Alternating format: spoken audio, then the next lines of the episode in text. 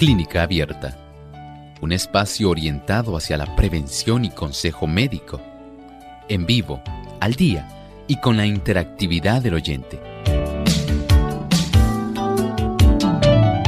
Clínica Abierta, poniendo al doctor a su alcance para un diálogo claro y honesto, porque nos importa su bienestar y salud.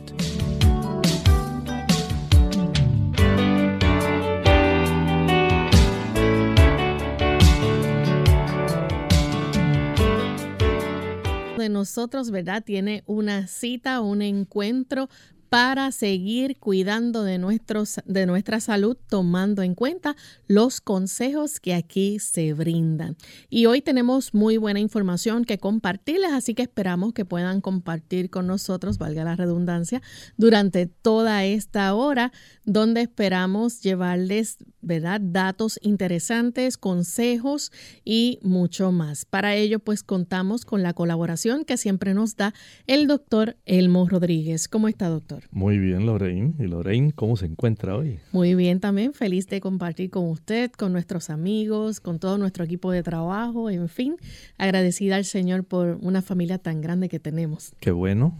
Alegremente también queremos enviar nuestro saludo a todos aquellos amigos que hoy están con nosotros acompañándonos en este espacio de tiempo. Así es. Queremos también enviar saludos a todos nuestros amigos en el país de Nicaragua.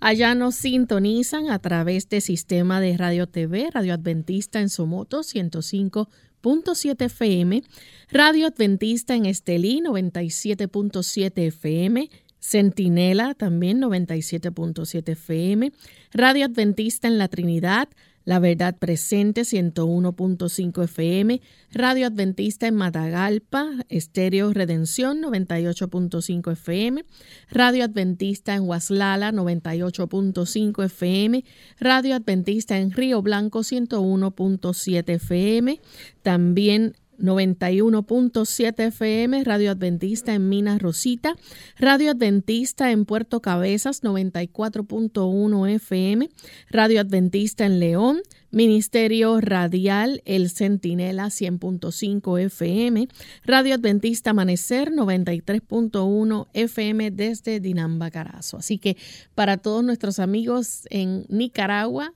le extendemos y les enviamos un gran saludo desde San Juan, Puerto Rico. Y ya estamos listos para compartirles el pensamiento saludable, porque no solamente nuestro cuerpo debe estar sano, sino también nuestra mente. Además de cuidar tu salud física, cuidamos tu salud mental. Este es el pensamiento saludable en clínica abierta.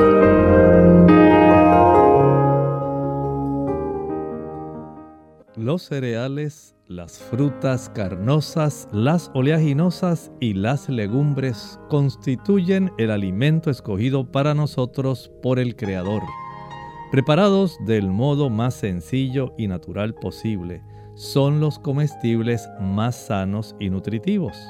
Comunican una fuerza, una resistencia y un vigor intelectual que no puede obtenerse por un régimen alimenticio más complejo y estimulante.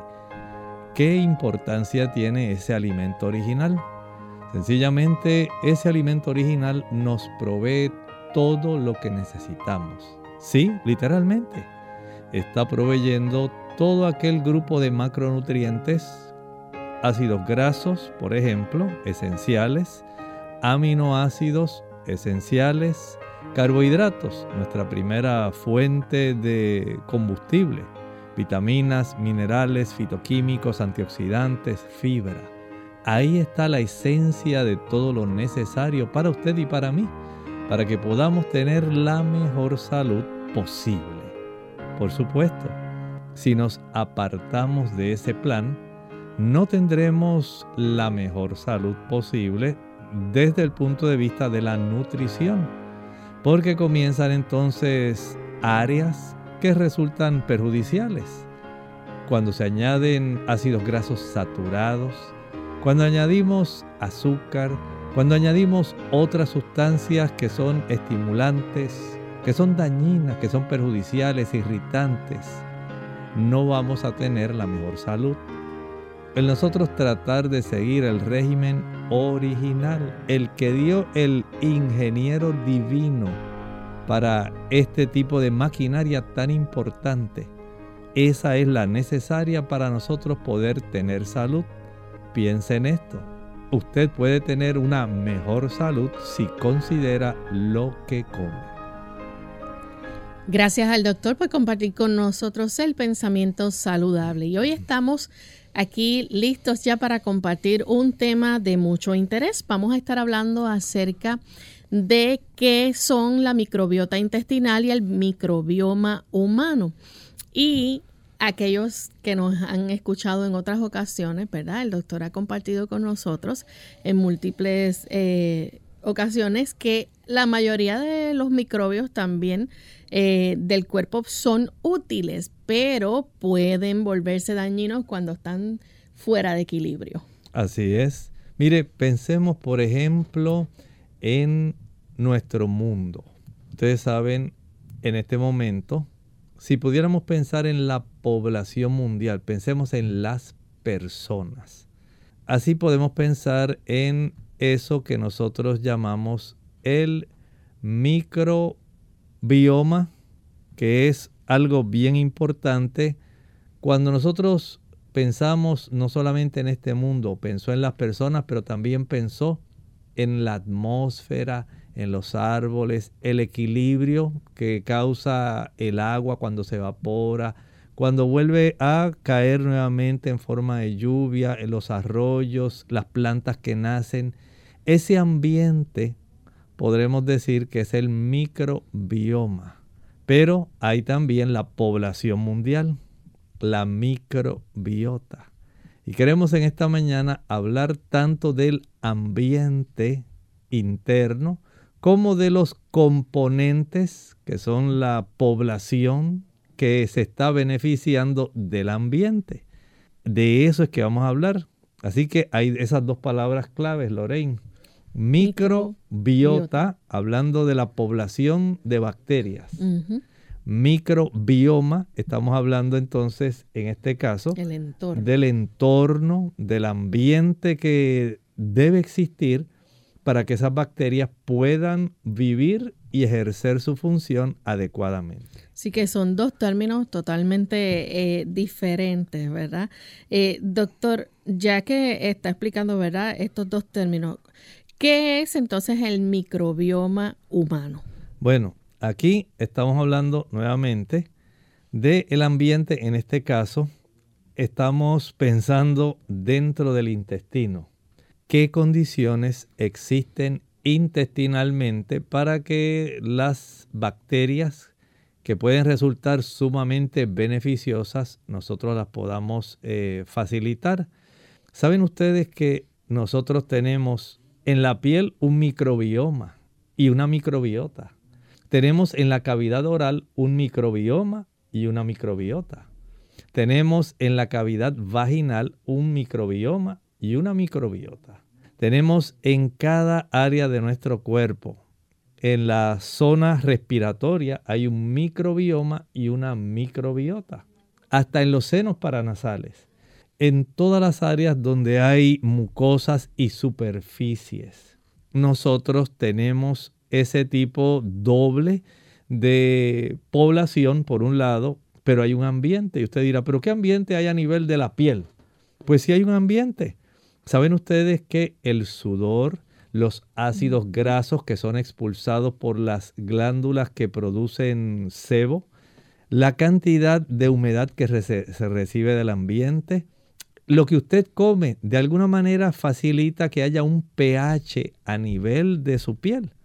Y esto le genera un ambiente para que las bacterias que viven sobre la piel puedan hacer su función, lamentablemente, de acuerdo al ambiente Lorraine, ese tipo de ambiente puede facilitar que exista una mayor cantidad de bacterias que nos ayuden, pero también pudiera facilitar que se desarrollen bacterias que nos perjudiquen. Coja, por ejemplo, a nivel de la piel, hablando ahora, cómo las personas desarrollan paño, ¿verdad? Las personas desarrollan tiña, tinia versicolor, malacesia furfur, diferentes tipos de hongos y, por ejemplo, estafilococos, son bacterias que tenemos en la superficie de la piel. ¿Cómo ellos se desarrollan si se dan las condiciones apropiadas para que se desarrollen? Piensa en la cavidad, por ejemplo, vaginal. Como cuando usted cambia un pH y digamos que se pone un poquito más eh, alterado, puede entonces desarrollarse, desarrollarse el hongo Candida albicans cuando hay otros tipos de bacterias como la Gardnerella, que está en esa Gardnerella vaginalis, y otras más que se pueden desarrollar. Como cada área de nuestro cuerpo tiene una población de bacterias, pero también un ambiente que facilita la destrucción o la reproducción y función normal de estas áreas. Y por eso hoy queremos enfatizar más en el ambiente interno, Lorraine, en el ambiente que tenemos dentro de nuestros intestinos y cómo eso nos ayuda o cómo nos perjudica, cómo el tipo de, digamos, entorno que facilitamos a estas bacterias del intestino pueden entonces perjudicar, ayudarnos o sencillamente dañarnos. De eso es que queremos hablar. Vamos en este momento a hacer nuestra primera pausa y cuando regresemos continuaremos entonces hablando más sobre este interesante tema. No se vayan.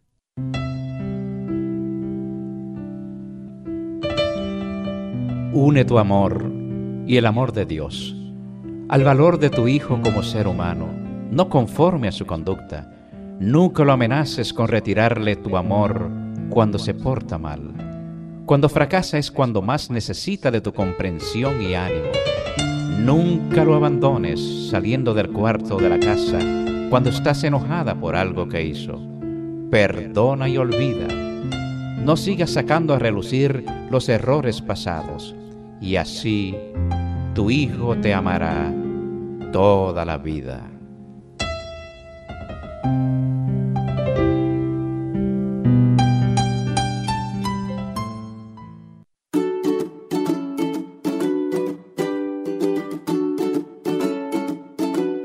La microbiota intestinal es el mayor ecosistema de bacterias que viven en nuestro organismo, específicamente en el intestino.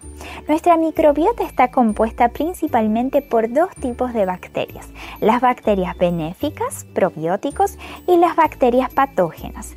Estas bacterias tienen que vivir en equilibrio, porque cuando ellas se desequilibran, o sea, las bacterias patógenas crecen en exceso, se produce lo que se llama de disbiosis intestinal, desequilibrio de la microbiota intestinal.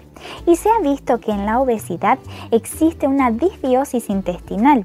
Para mantener el equilibrio de la microbiota, no se olvide de consumir fibras presentes abundantemente en los cereales integrales frutas y vegetales y evite lo que las células patógenas les gusta, carbohidratos refinados y azúcar. Usted decide a qué bacterias alimentar. En Clínica Abierta te queremos saludable. Por eso deseamos que practiques los ocho remedios naturales.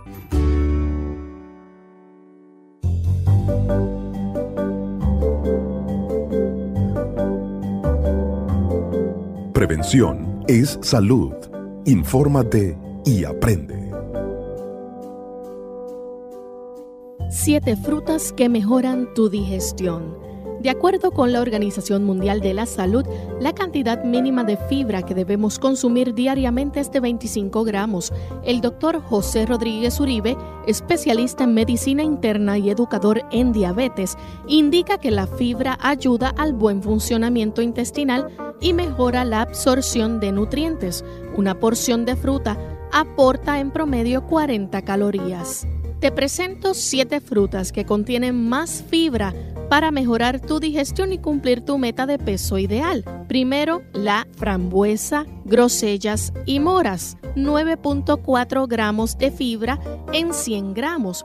Un estudio de la Universidad de Maine revela que consumir moras azules de forma regular ayuda a mejorar la presión sanguínea y mantiene el nivel de colesterol bueno, el HDL. 2. La naranja 8 gramos de fibra en 100 gramos. Un estudio publicado en Clinical Journal of the American Society of Nephrology revela que consumir en tu día a día jugo de naranja puede ayudar a prevenir la formación de piedras en los riñones. 3. La granada. 3 gramos de fibra en 100 gramos. De acuerdo con investigaciones de la Universidad de California, la naranja tiene efecto anticancerígeno debido a su contenido de ácidos hidrobenzoicos, fenilpropanoides y flavonas. 4. El kiwi. 3 gramos de fibra en 100 gramos. Un estudio del Hospital Universitario de Oslo indica que consumir 3 kiwis al día podría reducir el riesgo de padecer hipertensión. Este efecto se atribuye al contenido de luteína en esta fruta. 5. Los higos. 3.3 gramos de fibra en 100 gramos. Poseen una cantidad importante de potasio y son bajos en sodio, lo que beneficia el mantenimiento de masa muscular. 6. La manzana.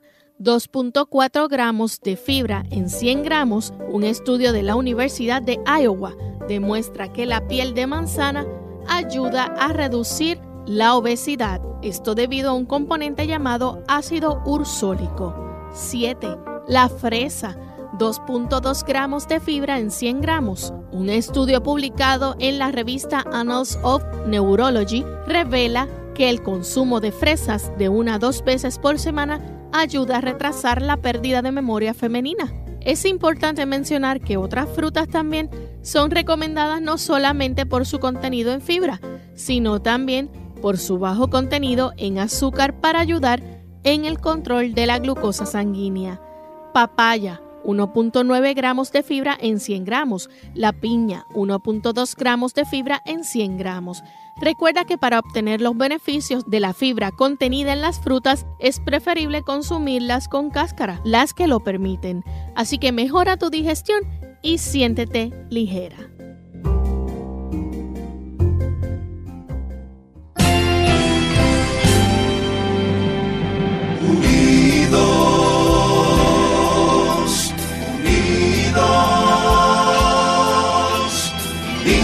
Hacia el cielo siempre unidos, unidos, unidos en la testificación de la verdad, en la testificación de la verdad.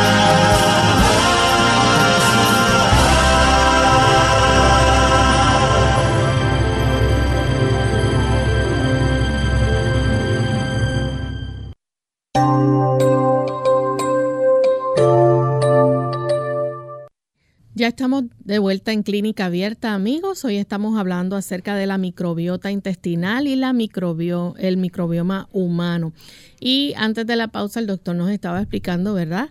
La diferencia de estos dos términos. Uno se refiere al hábitat, ¿verdad? Este, donde están esos, eh, esos microbios, ¿no? Sí, este, exactamente. que son útiles, pero si hay un problema, ¿verdad? Si están fuera de balance o fuera de equilibrio, pueden ser entonces convertirse en un problema. En el caso de la microbiota intestinal, ¿verdad? Se refiere a, a todos los microbios o las bacterias que viven en, ese, en esa superficie. Hay que también, eh, a veces se utiliza el término microbioma también para designar en cierta forma una comunidad, porque no es solamente las bacterias. Por ejemplo, nosotros existimos en, esta, en este mundo, pero también hay animalitos y nosotros interactuamos con los animalitos. Eh, las personas, pues, por ejemplo, obtienen leche, obtienen queso, hay una relación que pudiera decir en cierta forma simbiótica, ¿verdad? Hay un beneficio de que al animal se le cuida, se le provee el pastito que necesita, se, a los caballitos se les lleva el heno, se les tiene sus bebederos para que tomen agua y se les cuida porque tienen una relación. Dentro del intestino ocurre igual, no son solamente las bacterias, Lorraine. Eh, parte de ese microbioma también hay virus, también hay otro tipo de sustancias y otras bacterias que no son necesariamente bacterias que ayudan, pero que se consideran parte del entorno. Y estas bacterias tienen también que las que nosotros llamamos buenas, tienen que coexistir, tienen que estar en una comunidad. Vamos a decir como nosotros tenemos los perritos, los gatitos, así. Pues tenemos ese conjunto de bacterias que habitan en nuestro intestino, tanto grueso como delgado, en el colon como en el intestino delgado, y ellos también tienen una relación con virus, con hongos que se viven en esa área y por supuesto, como dijimos, con el ambiente en el cual todos ellos viven y del cual depende. ¿Y esto está relacionado también con los probióticos? Bueno, claro, claro que sí. Ustedes saben que nosotros debemos preparar en nuestra forma de comer, vamos a decir, el sustrato o aquellas sustancias que son útiles y necesarias para que se pueda llevar a cabo el trabajo que esas bacterias van a realizar nos queremos enfocar ahora más en las bacterias, no vamos a pensar tanto en los virus, en los hongos, ahora no. Ahora queremos más dedicarnos específicamente a la microbiota, pensar en eso. Si nosotros ahora, como parte del beneficio de nosotros darle la comidita que necesitan, a nosotros proveerle sustancias que ellas necesitan, que utilizan para una diversidad de funciones. Esas bacterias van a facilitar no solamente beneficio nuestro, sino que ellas también van a vivir. ¿Ve? Usted tiene una vaquita, ahora esa vaquita le da leche, de esa leche usted puede sacar queso, usted puede obtener carne si mata a la pobre vaquita, ¿verdad? y, ¿verdad? Por lo menos para el que le gustan los productos animales. Estamos haciendo un tipo de relación una, símil, ¿verdad? Para que podamos comprender mejor que la interacción interna, el mundo interno que nosotros tenemos, tiene una coexistencia, una comunidad, en cierta manera pudiéramos decir, similar a la que nosotros tenemos viviendo sobre la Tierra. Así que el entorno es importante, la interacción de los diferentes microorganismos es importante, la cantidad de microorganismos, la calidad de microorganismos son varios aspectos y en ese caso el asunto de eh, lo que nosotros le podemos proveer, sustancias que le sean probiosis para que ellos puedan facilitar su existencia, su funcionamiento, eso es clave. Doctor, y esa, digamos, esa población de microorganismos que está ahí en esa microbiota intestinal eh, es bastante complejo, ¿no? Pues esto puede, porque esto puede afectar la salud del ser humano. Definitivamente, mire, es bastante complejo a tal complejidad que se estima que muchas enfermedades aunque usted no lo crea, hasta enfermedades mentales, tienen una gran influencia por la actividad, sea buena o mala, de este conjunto de bacterias que tenemos en nuestros intestinos. O sea, algo tan simple como que haya algún problema ahí con esas bacterias puede producirme a mí un dolor de cabeza, digamos. Puede producirlo, pero otras condiciones que tal vez uno ni siquiera pensaría que tendrían una relación el autismo. Puede tener esa relación la diabetes, puede tener esa relación y hay una serie de condiciones que enumeraremos más adelante que pueden estar relacionadas sencillamente porque usted no tiene un buen microbioma, un buen ambiente intestinal y una buena población, una buena microbiota. Así que estamos hablando de una población que más o menos Lorraine se estima entre unos 10 a 100 trillones de bacterias en el intestino. Algunos eh, científicos estiman que tenemos más bacterias en el intestino que células en nuestro cuerpo. Y eso es muy importante. Y de hecho, gran parte de la composición del excremento que nosotros expulsamos tiene que ver con estas bacterias, tiene que ver también con las células que se desprenden de nuestro intestino. Ellas tienen un recambio continuo. Y tiene que ver también, por supuesto, con la fibra y con lo que usted comió. Pero gran parte del volumen de lo que usted excreta en su defecación cada día tiene que ver con bacterias y tiene que ver con células de nuestro intestino. Así que es muy importante. la función que llevan a cabo ahí. Eh, vamos a decir que en cierta manera el ambiente, una vez ya ellas se deterioran, se, se, van, se desechan. Y piensen entonces en esta cantidad. Nosotros eh, pensamos que básicamente una bacteria es del tamaño de una célula. No, no es muchísimas veces más pequeña todavía y los virus son más pequeños todavía. Así que usted tiene, es como si pensáramos, piense por ejemplo, usted como un gigante, pero piense en la cantidad de insectos que viven. Hay más cantidad de insectos en la Tierra que de humanos. Mm.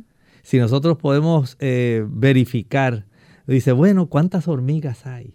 Y cuántos grillos. Y cuando usted comienza a darse cuenta, la población de insectos sobre la Tierra es enorme, muchísimas veces más que los humanos que existen. Y esto es algo asombroso. Piense nada más en su casa. Si usted es una persona o digamos usted, su esposa, su hijo, digamos en cuanto a cantidad de hormigas. Usted dice, pues, pues por casa hay muchas hormigas y no son una ni dos. Y si usted piensa, digamos, en términos de grillos, en términos de saltamontes, en términos de hasta las cucarachas, y usted dice, pero ¿y de dónde salen tantas? ¿Cómo se reproducen? Entonces piense en ese entorno y así ocurre en cierta manera con estas bacterias. Por cada célula intestinal hay millones de bacterias coexistiendo con virus, coexistiendo con hongos en un ambiente, en un entorno que les pueda facilitar a ellas hacer funciones que son útiles para nosotros, pero a la misma vez funciones que le facilitan, que nosotros hacemos, que le facilitan la vida a ellas. Doctor, ¿y cambios, por ejemplo, tan, eh, digamos, que puedan ocurrir, ¿verdad? En esa composición de la microbiota, pueden afectar diversas funciones en nuestro organismo, como lo es, por ejemplo, este, que cause algún tipo de infección en el cuerpo. Mire, puede ocurrir, por ejemplo, hay personas, eh, se postula que las personas que padecen del síndrome del intestino irritable, en gran medida eso tiene que ver con la microbiota. Mm.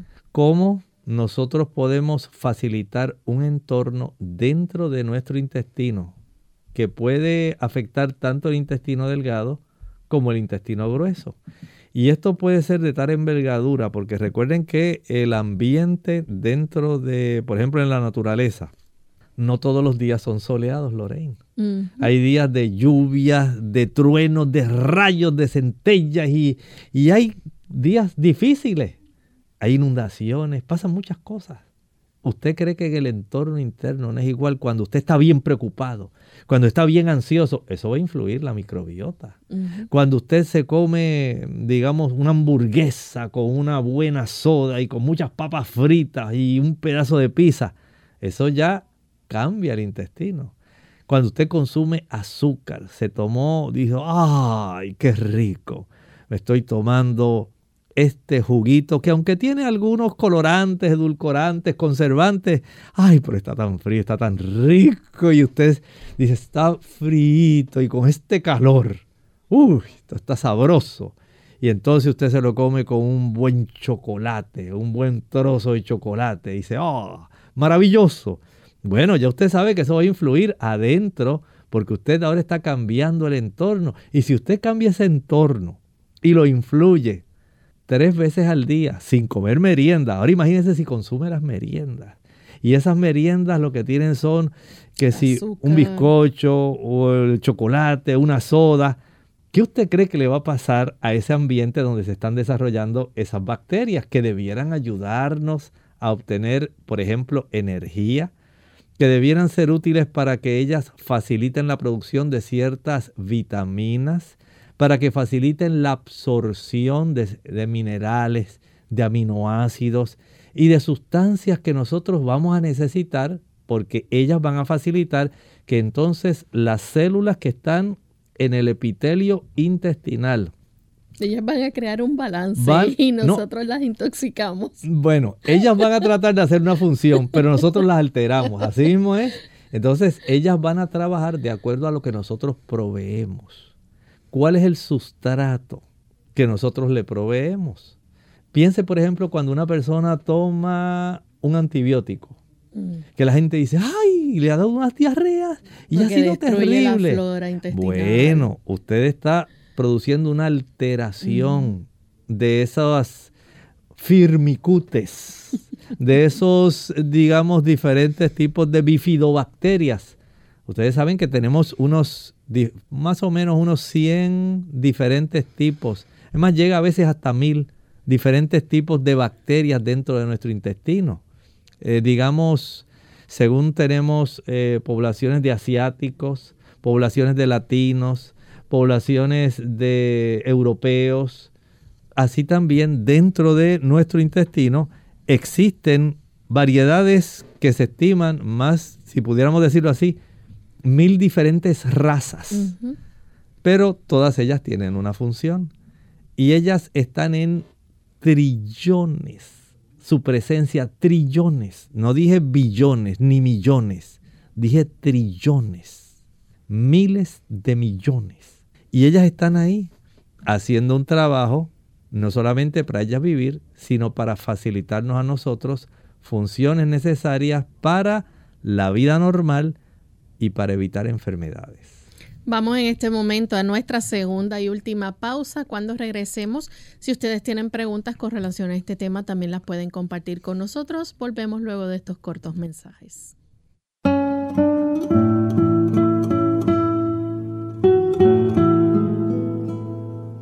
La ira es un ladrón de momentos preciosos.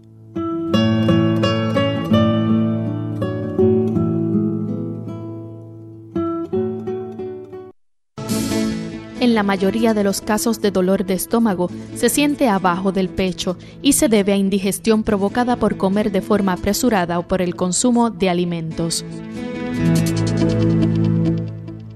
¿Cómo prevenir la acidez estomacal nocturna? Hola, habla Gaby Sabalua en la edición de hoy de Segunda Juventud en la Radio, auspiciada por AARP. Sufrir de indigestión durante el día es molesto, pero tener que aguantar los síntomas de la acidez durante la noche es terrible. Como ya sabemos, la acidez estomacal es un persistente ardor en el estómago ocasionado por jugos gástricos que van del estómago al esófago lo que se agudiza durante las horas nocturnas. Cuando dos síntomas de la acidez estomacal se presentan de noche, pueden ser más dañinos que durante el día, debido a que el cuerpo está menos preparado para convertirlos mientras dormimos. La buena noticia, tomando en consideración las siguientes sugerencias, podemos aligerar las molestias. Evita comer fuerte por la tarde o noche. Cuando más tiempo pase entre tu última merienda y la hora de dormir, mejor te sentirás. Haz todo lo posible por dormir con la cabeza y hombros elevados por encima del estómago. Esto es posible si colocamos ladrillos o maderas en los soportes de la cabecera. De esta manera, debido a efectos de la gravedad, el contenido del estómago permanecerá allí. La ropa para dormir no debe quedarte apretada principalmente alrededor del área estomacal. Busca pijamas cómodos y amplios. Dos sugerencias más. Dormir del lado izquierdo para ayudar a la digestión y tomar un antiácido antes de acostarte. El patrocinio de AARP hace posible nuestro programa. Para más información, visite www.aarpsegundajuventud.org. Unidos con un propósito, tu bienestar y salud.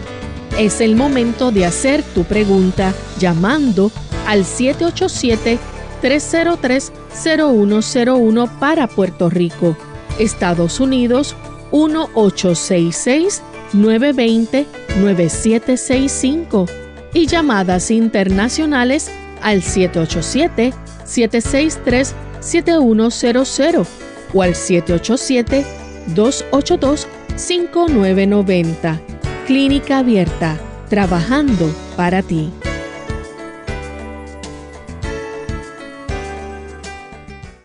Clínica Abierta. Estamos de vuelta en Clínica Abierta, amigos. Continuamos con este interesante tema que eh, tenemos en el día de hoy sobre eh, la microbiota intestinal y el microbioma.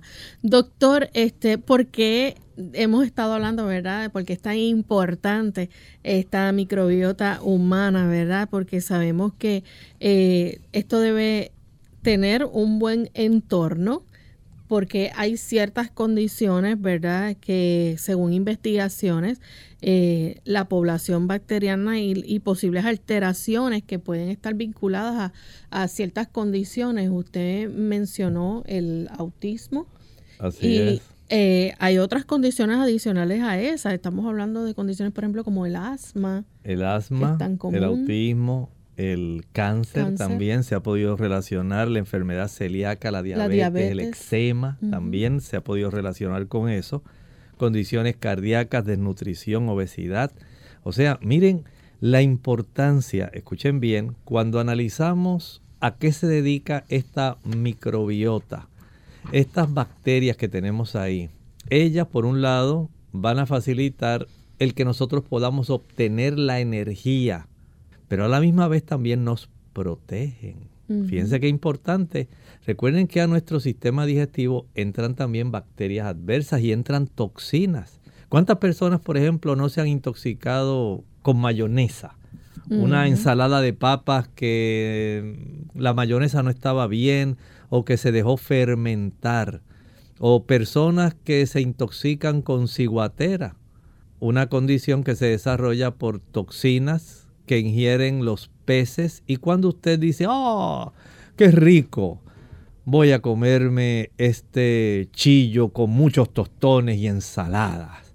Bueno, y después cae enfermo y está durante tres semanas con trastornos, parestesias y situaciones difíciles en su sistema nervioso. y me envenené con el pescado. Bueno, todo eso lo tiene que enfrentar esa microbiota.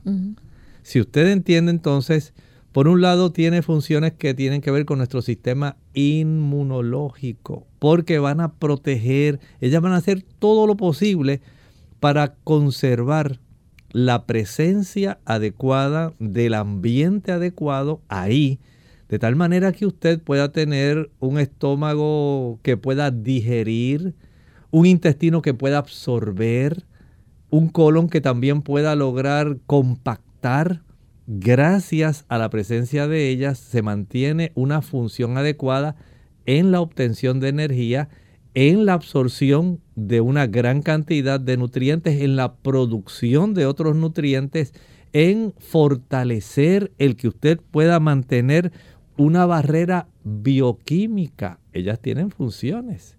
Ellas producen sustancias que le dicen, no, no, no, no, para acá tú no puedes entrar estas bacterias que están aquí, estas son de las enemigas. Ustedes consérvese en su sitio, como los policías. Es parte también de las funciones que tenemos. Hay bacterias que tienen diferentes funciones. Y entonces el policía, cuando ve algo extraño, se acerca por allí, da una ronda, mira, a ver cómo está el ambiente. Estas bacterias también están pendientes para saber aquellas que están siendo enemigas. Ustedes tranquilas, no vengan para acá, no queremos que causen problemas, manténganse en su sitio y no causen trastornos. Todo eso está aquí. O sea que la variedad de las funciones que realizan facilitando que nosotros obtengamos energía, que se puedan producir sustancias, que se puedan absorber sustancias, que se pueda conservar un sistema inmunológico interno que no permita que nosotros seamos invadidos por bacterias adversas. Usted piensa la gran cantidad de bacterias que diariamente usted consume, tanto en la comida, tanto en, los líquidos como en los sólidos que usted come. Y gracias a que nosotros tenemos estas bacterias más una red especial de guarniciones de soldados, las placas de Peyer que están en nuestros intestinos, donde hay muchas células blancas ahí pendientes también, no son solamente las bacterias. Entonces, todo ese entorno que Dios ha creado internamente y que es microscópico y que es mayor que toda la población mundial y que todas las vacas y todos los animales que existen, está dentro de usted en 21 pies de intestino, aproximadamente 7 metros, y un metro adicional de intestino grueso. Tenemos entonces al señor Ariel de San Juan, Puerto Rico, con una pregunta. Adelante, Ariel.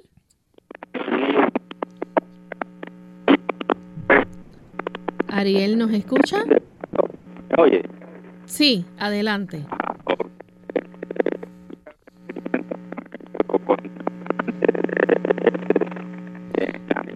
Ariel, estamos teniendo eh, problemas para escucharle claramente. No sé si, si sea ¿verdad? su teléfono. No se escucha claro. Así que vamos a pedirle si puede tratar de comunicarse nuevamente, a ver si podemos entonces eh, tener una mejor recepción en, en la llamada. Eh, doctor, ahí obviamente, ¿verdad? Va a haber una diversidad en el intestino este, de acuerdo a la diversidad que tengamos en nuestra dieta. Pero, ¿qué tal y qué hablan las investigaciones en cuanto a la inmunidad? Miren, esta parte es sumamente importante. Ustedes saben que desde el punto de vista de la inmunología, estamos hablando de esa parte de la ciencia que tiene que ver con nuestro sistema defensivo, podemos decir así, que no solamente está compuesto por células, hay también una cantidad de sustancias que tienen que ver, por ejemplo, el interferón, hay las inmunoglobulinas G, la M, la E, la A, la D, y también otras sustancias como citoquinas, factor de necrosis tumoral. Hay diferentes tipos de sustancias, todo ello relacionado con nuestro sistema defensivo. Y si este sistema defensivo se altera, entonces tenemos problemas como por ejemplo las infecciones. Y ustedes son, por ejemplo, testigos de cómo por, e, en algunos momentos del año, por ejemplo, hay un brote, dice la gente, hay un brote de diarrea. Y entonces cuando se indaga dice, no es un rotavirus el que está causando la diarrea. No, a él lo que tuvo fue una infección por salmonela le dio una salmonelosis. Y le dieron unas diarreas y expulsaba sangre. No, él lo que tuvo fue shigella. No, no, no, la infección de él fue sencillamente por E. coli. Eso fue una cosa terrible. Aunque tenemos E. coli normalmente en nuestro intestino, todo esto hay que mantenerlo en su lugar.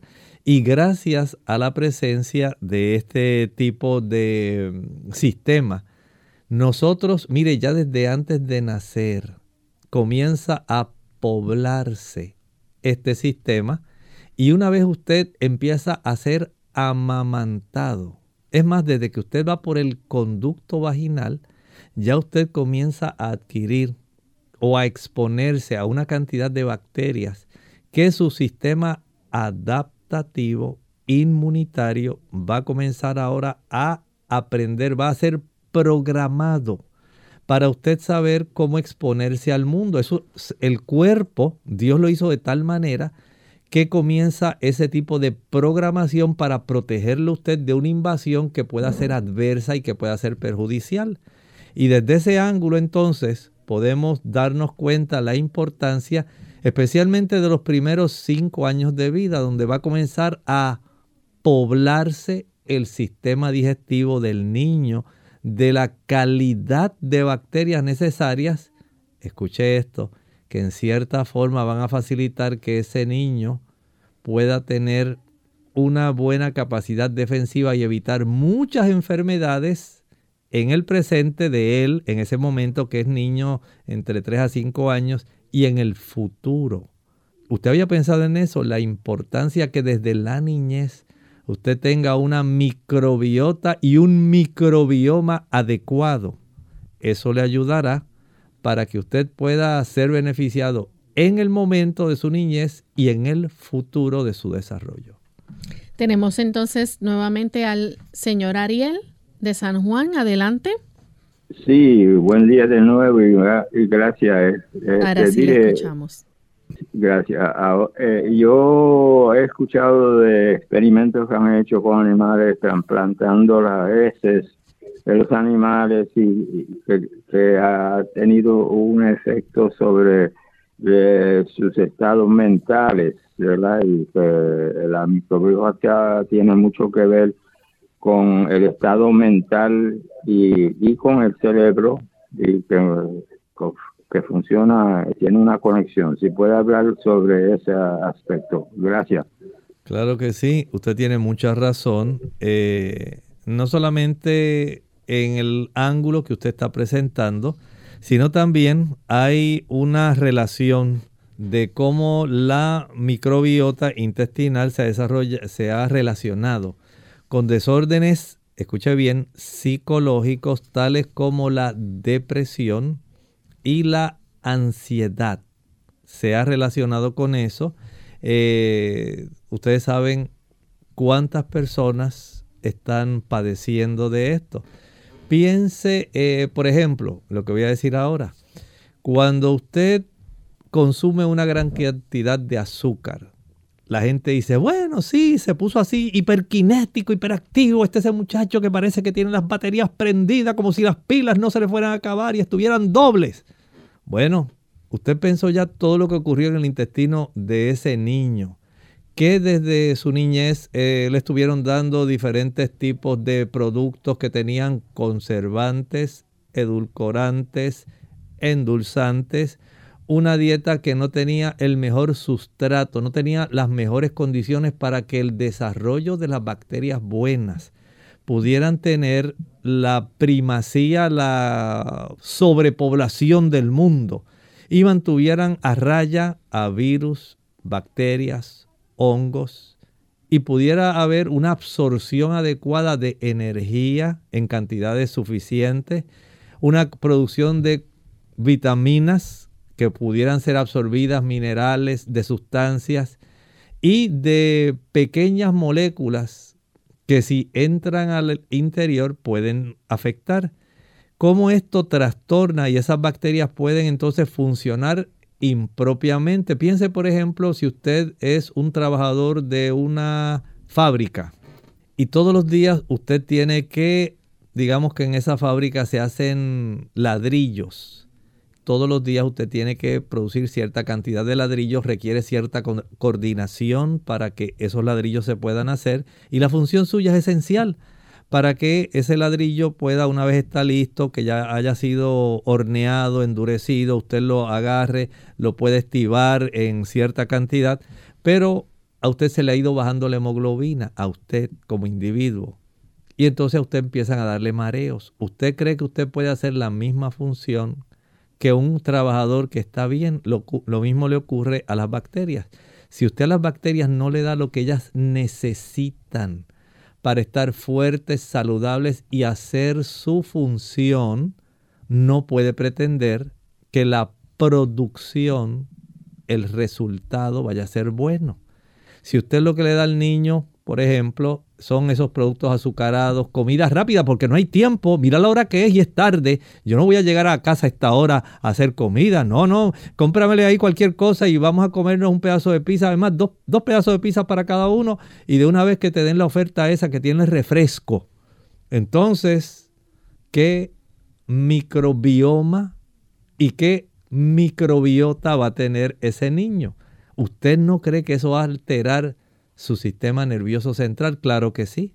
Porque ¿de qué se nutre el sistema nervioso central? De lo que se absorbió en el intestino.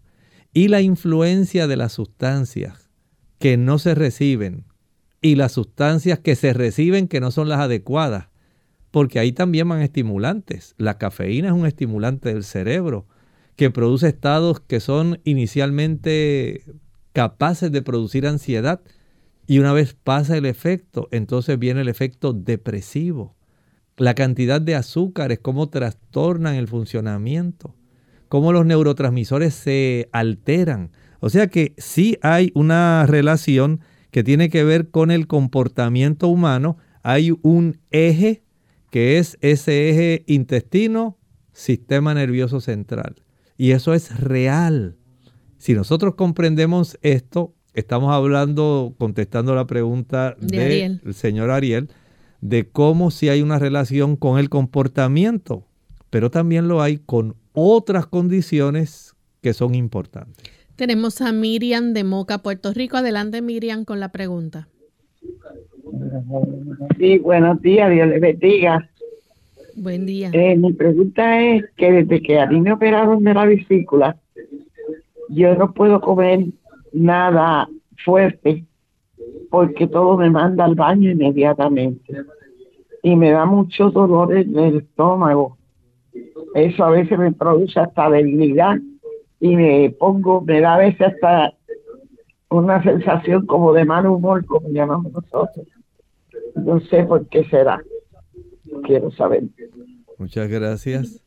Mire, Dios, nuestro creador, en su infinita sabiduría, no hizo nada de más. Muchos cirujanos dicen, ay, sácate la vesícula. Eso tú no lo necesitas, tú puedes vivir sin eso. Sí es cierto, usted puede vivir sin eso. Pero ¿cómo se le altera a usted su vida en relación a esto? Si la vesícula es un contenedor, es un lugar donde se almacenan los líquidos biliares. Esos líquidos biliares su función primaria, en cierta forma, es facilitar la emulsificación de las grasas que usted come. Eso va a facilitar que la grasa sea soluble en líquidos. El ambiente hacia donde se dirige el aguacate que usted se comió, el ambiente intestinal, hay una temperatura, calorcito, hay en esa área. Pero también esas bacterias que van a estar exponiendo sustancias a los enterocitos, que son las células que viven ahí, que tienen las microvellosidades del intestino delgado. Ellas tienen millones de bacterias encima, facilitando la función para que ellas puedan absorber las sustancias, digamos, llegaron ahí eh, cuando usted comió, en ese aguacate venían ácidos grasos, monosaturados, poliinsaturados, eso es parte esencial de la composición del aguacate. Venía vitamina E, que es soluble en grasa, y el efecto de los líquidos biliares ahora rompe la tensión superficial entre la grasa y el agua, la hace que sea soluble, llega al intestino, a esa área del ileón, del yeyuno, del ileón, y comienza ese proceso de absorción. Estas bacterias inmediatamente empiezan a recibir toda esa cantidad de sustrato y empiezan a trabajar sobre él y empieza a absorberse, a darse cuenta de que ya el líquido biliar facilitó la ruptura de esos triglicéridos que estaban almacenados en el aguacate Ahora se forman monoglicéridos, diglicéridos, se rompen esas moléculas y entonces tenemos la molécula de glicerol, los tres diferentes tipos de ácidos grasos y comienza un proceso especial de absorción. Pero como usted no tiene ahora el volumen adecuado de líquidos biliares ahí guardados, sino que está goteando continuamente porque no tiene dónde almacenarlo. Entonces, por un lado, usted no tiene la capacidad de digerir adecuadamente esas grasas y esto va a facilitar que hayan ciertas fermentaciones intestinales y que no se pueda aprovechar en su totalidad todo lo que usted ingiere porque no tiene el volumen de líquidos biliares para el momento preciso entonces las bacterias tienen que hacer, tratar de hacer ciertas funciones, pero las fermentaciones dentro de ese ambiente que es calientito, húmedo, va a trastornar la composición y la acción de esas bacterias y usted va a resultar perjudicada. Eso es parte de la, de la realidad. O sea que si es importante la vesícula, entiendo que las personas sí desarrollan cálculos, que esos cálculos le dan dolor increíble que las paredes de esa vesícula se eh, inflaman, se desarrolla la colecistitis, que si a usted no le sacan eso usted va a tener un gran problema, eso es una realidad. Pero qué bueno sería si pudiéramos podido aprender a cuidar esa vesícula. Ahora tenemos que trabajar con este otro ambiente. El alimento que nosotros ingerimos, el alimento del cual hablé en la introducción del programa, los cereales, las frutas carnosas, las oleaginosas y los vegetales, ensaladas, fue el alimento preparado para nosotros por Dios, el alimento que Dios da. Tiene la cantidad de sustrato, tiene la fibra necesaria, vitaminas, minerales, macronutrientes, micronutrientes para que esas bacterias puedan facilitarnos a nosotros la vida. Cuando nosotros alteramos la composición de la ingesta de los alimentos, nosotros facilitamos una alteración del equilibrio de esas bacterias y se produce en nosotros la enfermedad. Bien amigos, ya hemos llegado al final de nuestro programa. Agradecemos a todos por la sintonía. No queda tiempo para más, pero les invitamos a que mañana nos acompañen en nuestro segmento de preguntas donde usted puede hacer su consulta. Así que esperamos que a la misma hora puedan sintonizarnos. Vamos a finalizar entonces con este pensamiento bíblico. Dice ese versículo 2 del capítulo 21 de Apocalipsis, y yo Juan vi la santa ciudad, la nueva Jerusalén, descender del cielo de Dios, dispuesta como una esposa ataviada para su marido. Piense en su boda. Cuando ese esposo está ahí en el altar y mira a lo largo del pasillo, donde inicia, donde está la puerta y se abre la puerta y ve a su prometida, engalanada, hermosamente vestida, lista para la ceremonia. Así de hermosa ve el Señor a la ciudad, la Nueva Jerusalén. Esa ciudad que será el lugar de residencia de los redimidos, por lo menos durante mil años. Recuerden que durante mil años estaremos sencillamente eh, ejecutando un proceso de juicio, pero esa ciudad eventualmente descenderá del cielo a la tierra. ¿Usted había pensado en eso? Ahí está. Si usted busca el capítulo 14 del Evangelio según San Juan, los versículos del 1 al 3, ahí está la promesa de Jesús. No se turbe vuestro corazón. Creéis en Dios, creed también en mí. En la casa de mi Padre muchas moradas hay. Voy pues a preparar lugar para vosotros. El Señor fue a preparar un lugar, un lugar para usted, no para ciertos escogidos. No es para unas personas que ya fueron previamente seleccionadas. No, el Señor hizo lugar para cada uno de nosotros. De nosotros depende si estaremos como miembros ciudadanos de esa ciudad o no. ¿Había usted pensado en eso? Bien amigos, hemos llegado ya al final de esta edición. Agradecemos a todos por habernos acompañado y mañana regresaremos a la misma hora y por la misma frecuencia. Con mucho cariño compartieron el doctor Elmo Rodríguez Sosa y Lorraine Vázquez. Hasta la próxima.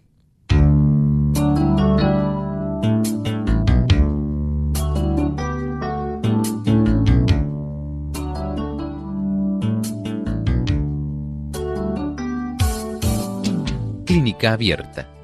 No es nuestra intención sustituir el diagnóstico médico.